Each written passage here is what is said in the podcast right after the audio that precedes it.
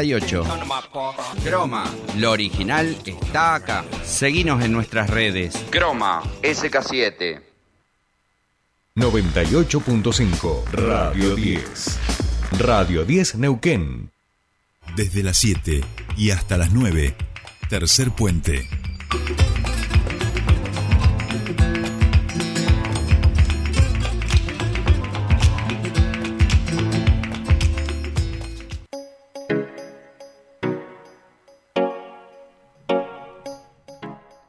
Bien, seguimos aquí en tercer puente, 8 y 19 minutos de la mañana. Eh, me doy cuenta que esta cortinita que hemos incorporado les gusta a mis compañeros, ¿no? Tiene su onda, Patito, ¿qué tal la, cortinita nueva, no? Veo que te gusta.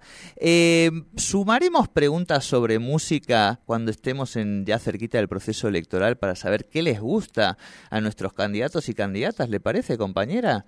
Eh, alguna vez lo hicimos en Amanece, que no es poco, creo, ¿no? Algo sí, sí, sí. que tenga que ver con la música. Bien, en ese sentido estamos ya en comunicación. Eh, quien va a acompañar a Marcos Coman en la fórmula para gobernador y vice, quien ha sido ya vicegobernadora de esta provincia durante dos mandatos y también rectora de nuestra queridísima Universidad Nacional del Comahue. Estamos hablando de Ana Pechen, que ya nos está escuchando y es un gusto saludarla para nosotros. Ana, muy buenos días. Te saludan Soledad Britapaja y Jordi Aguiar. Bienvenida a Tercer Puente. Hola, a ver si ahí podemos lograr, a ver si Ana nos escucha. Bien. Eh, Vamos a intentar arreglar a la ver. comunicación. A ver si ahí, Ana, ¿nos escuchás? Hola. ahí. Hola, ahí sí te escuchamos perfecto. ¿Vos nos escuchás? No, Ana no nos escucha y tampoco dejamos de escucharla a ver si podemos arreglar esto. Ahí está eh, el operador de trabajando. A ver, Ana, ¿ahí nos escuchás? Ay, ahora escucho perfecto. Ahí Muy va, bien, ahí va. muy bien, bueno. Disculpanos que tenemos aquí algún inconveniente técnico. ¿Cómo te va? Buen día, bienvenida a Tercer Puente. Buen día, gusto saludarte, a Jordi, a Soles y a Bueno. toda la audiencia, por supuesto, a todo el equipo. Bueno, Ana, muchísimas gracias por bueno por, por atendernos y un poco nosotros lo sospechábamos, sabíamos, no, no habíamos hablado con vos desde que desde aquella vez que eh, se hablaba de, de tu posi- de la posibilidad de que fueras eh, la, la candidata a vicegobernadora por el Movimiento. Popular Nauquino y finalmente esta decisión se, se ha dado, con lo cual bueno, Claro. eh, Aprovechar hasta donde se pueda contar, Ana, por supuesto, también. ¿Cómo, ¿Cómo finalmente son este tipo de, de decisiones donde, ah, digo, entendemos que, que una se entera pocas horas antes de, se confirma, digamos, más allá de, de los reunrunes, ¿no? Bueno, yo creo que mm, la política tiene esto de impactar con eh, noticias este, de último momento, Sí, sí. eh, es- especulaciones, digamos, que se tejen alrededor, mm, mucho, un poco de secretismo, ¿no? Claro, Sí. claro. Eh, eh, eso es parte de- de- del juego, por decirlo de alguna manera. Eh, de todas maneras, yo había anticipado hace mucho tiempo que la decisión era de Marcos Coman, ¿no? Que él tenía que Claro. elegir a alguien con el que se sintiera cómodo, con el que pudiera constituir un equipo eh, sabiendo que iban a llevar adelante cuatro años de trabajo de, de, de forma así eh, solidaria, con, con mucha, eh, eh, bueno, relación eh, horizontal. Eh, así que creo que fue Marcos el que decidió ofrecerme este desafío. ¿Mm? Ujú. Yo, después de haber sido ocho años vicegobernadora, la verdad que eh, ya que pensé que había cumplido mm, mi cuota en la política, más allá de seguir haciendo política, pero en los cargos públicos, y mm, bueno, eh, fue una decisión que me llevó algún tiempo de analizar, especialmente con mi familia, porque. Claro. mm, bueno, han pasado los años y, y también la familia se ha complicado. Claro. Entonces, este, eso exigió de alguna manera un, un- una charla y, por, supuesto, su, su acompañamiento, ¿no? Por eso me decidí, digamos, a tomar ese desafío.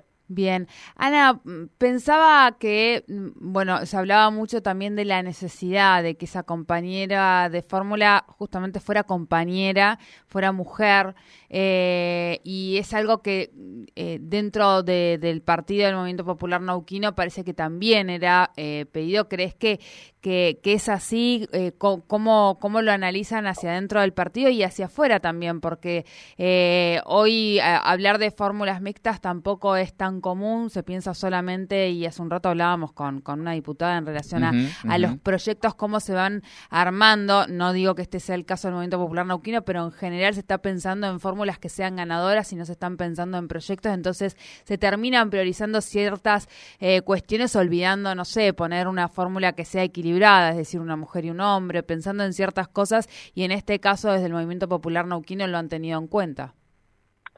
Bueno, primero yo celebro que las mujeres hayan avanzado en sus espacios en la política, ¿no es cierto? Yo lo he vivido. Eh, cuando era rectora de la universidad, de 33 universidades que había en ese momento públicas, solamente cinco eran rectoras mujeres. Eh, y hoy hay algunas más. No es fácil tampoco en la academia llegar. Tal cual, tal cual. Eh, no, no es solamente en el ámbito de la política.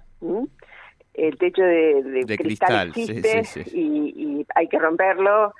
Y hay que entender que hombres y mujeres nacemos con las mismas condiciones de derechos este, y somos iguales ante la ley, pero bueno, también las mujeres tienen que dar esa pelea, se tienen que capacitar, se tienen que formar y se tienen que animar, porque la lucha política es dura y hay que curtirse para eso. Entonces, me parece que también nos falta un esfuerzo nuestro eh, en ese sentido y un poco de sororidad. A veces los principales enemigos de las candidatas mujeres son las propias mujeres. Entonces, eh, todo eso son temas a corregir, son temas a, a trabajar, pero yo creo que hemos avanzado mucho. Cuando yo fui vicegobernadora la primera vez, menos del 30% de la Cámara estaba integrada por mujeres. Hoy ya está el 50%. Claro, claro. E, en, ese sentido, en las últimas horas del fin de semana, la semana pasada, recibiste un mensaje muy, muy lindo este, de Estela de Carlotto, ¿no? De la titular de, Abuelas, que, que entiendo que, que, cuando una ya eh, va poniéndose en, el formato electoral, va pensando en, lo que le toca llevar adelante, eh, sirve como, como guía y como, como oxígeno para, para lo que toca emprender, que como vos decís, eh, no es fácil, hay que poner el cuerpo, hay que curtirse, hay que tener el acompañamiento familiar, porque después eh, son muchas horas, muchas búsquedas de consenso, etcétera, etcétera, ¿no? Sí, vaya si lo sabe Estela, ¿no? Claro. Este, bueno, qué ejemplo de, lucha, de, haber atravesado, digamos, este, situaciones eh, increíbles de violencia, ¿no es cierto? Cuando se empezaron a marchar, eh, o sea que realmente la valentía no no es simplemente eh, tener un fusil al hombro. La valentía es coraje, es munirse de ese coraje como el de Estela y enfrentar las situaciones difíciles. Eh, así que realmente para mí fue una caricia al alma su mensaje. Claro, claro. Es para todas las mujeres neuquinas, para todas las mujeres que luchan. Tal cual, tal cual. Y, y, en ese mismo sentido, y en esto que hablábamos de las composiciones legislativas, eh, todo parece indicar que a quien le toque ser eh, vicegobernador, vicegobernadora de nuestra provincia en el próximo mandato, a partir de 2023, va a haber una composición que va a obligar a que se construyan grandes y, permanentes consensos con distintas fuerzas eh, para poder sacar adelante los proyectos de ley. ¿Vas viendo eso hacia adelante, Ana? ¿Imaginás que va a ser así? Sí, yo creo que eso es positivo para la sociedad. Eh, nos tocó también con Jorge Zapag tener una legislatura muy, muy diversa y pudimos construir más del 80% de las decisiones por unanimidad. Eh, creo que se construye con trabajo, eh, con confianza, construyendo confianza entre todos y sentir que, más allá de quien gane el Poder Ejecutivo y la elección, el gobierno tiene poder ejecutivo, legislativo y judicial. Y, el espacio de la oposición, ese es el poder legislativo, ¿no? O sea que realmente poder eh, concertar entre las distintas fuerzas políticas es algo fundamental para poder avanzar y para poder ponernos de acuerdo. Y y tratar de no insertar ningún tipo de grieta, porque eh, de ahí es cuando nos inmovilizamos y no podemos avanzar. Sí, Yo creo, como para agregarle un, plus de, complejidad mayor, pensando en, que hoy en día tenemos muchas, muchas fuerzas que se están presentando y que van a tener seguramente representación legislativa, eh, que en muchos casos los valores que tienen entran en colisión con la mirada democrática, por más que la propia democracia eh, les dé la posibilidad, digamos, de, ser representantes de la ciudadanía. Digo, te, va vas a encontrar una sociedad y discursos eh, muy extremos, ¿no? Sí, los hay en el mundo hoy. Sí, sí, claro. Eh, o sea que uno percibe y una, y una de las razones porque acepté este desafío es eso, eh, porque amo esta tierra y porque aprecio muchísimo la vida en paz que, que nos ha brindado y no quiero que eso se modifique, más allá de las expresiones que pueden ser eh, más o menos eh, poco democráticas, eh, hay que aprender a convivir en la democracia y entender los tiempos, ¿no? Es decir, o sea, eh, ha variado sin duda hacia lo que vivimos 15 años cuando asumí por primera vez, pero eh, mientras la, las diferencias se mantengan en, en los discursos, en el diálogo eh, y el respeto, bueno, digamos, podemos avanzar. Cuando la violencia se traduce en violencia física, cuando se traduce en, en agresiones, ya la democracia tiene poco camino por delante. Claro, claro.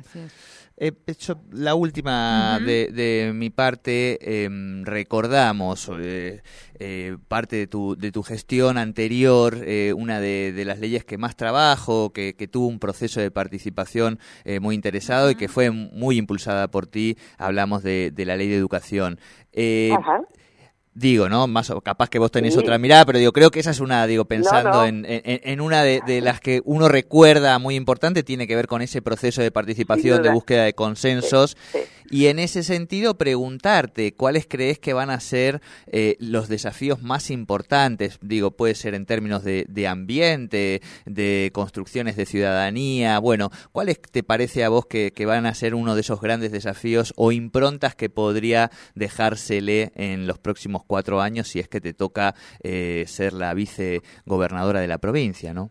Bueno, yo creo que mm, uno de los temas centrales es la educación. Eh, muchos de los problemas que hoy tenemos eh, bajarían el nivel, los decibeles, si realmente podemos trabajar fuertemente en educación. Me parece que la, pandemia nos dejó algunas enseñanzas con respecto a los problemas de salud, pero me parece que la peor pandemia hoy es la violencia. Y esa violencia es la que tenemos que poner en, en, su lugar, digamos, ¿no es cierto? Es decir, erradicarla de los ámbitos de las relaciones humanas. Entonces, me parece que la escuela es uno de los instrumentos fundamentales para poder construir una niñez, niñeces ¿eh? sanas, eh, saludables, una escuela donde en realidad eh, se sientan pertenecientes la familia, donde participe la familia, donde los adolescentes tengan una voluntad realmente de ir porque les brinda posibilidades de desarrollo. Y no en los términos tal vez eh, tradicionales de la escuela, sino ayornar la escuela a, estas cosas que hoy le gusta a la juventud, ¿no es cierto? Desde bandas de rock, teatro, actividades, digamos, extracurriculares que mm, estimulen la creatividad y, y, por supuesto, eh, los contenidos transversales que tienen que ver eh, con, con, justamente derechos humanos, eh, con respeto a, de género, eh, todo lo que es construcción para la vida en comunidad y en la paz. Entonces, me parece que ese, es, sin duda, continúa siendo el desafío más importante. Bien, bien, bien, Bueno, Ana, muchísimas gracias por, por tu tiempo con nosotros aquí en Tercer Puente. No, gracias a ustedes y un abrazo enorme para los dos. Bueno, muchísimas gracias igualmente. Hablábamos con Ana Pechen, vicegobernadora mandato cumplido, eh, también ex rectora de nuestra querida Universidad Nacional del Comahue y candidata a vicegobernadora por el Movimiento Popular Nauquino.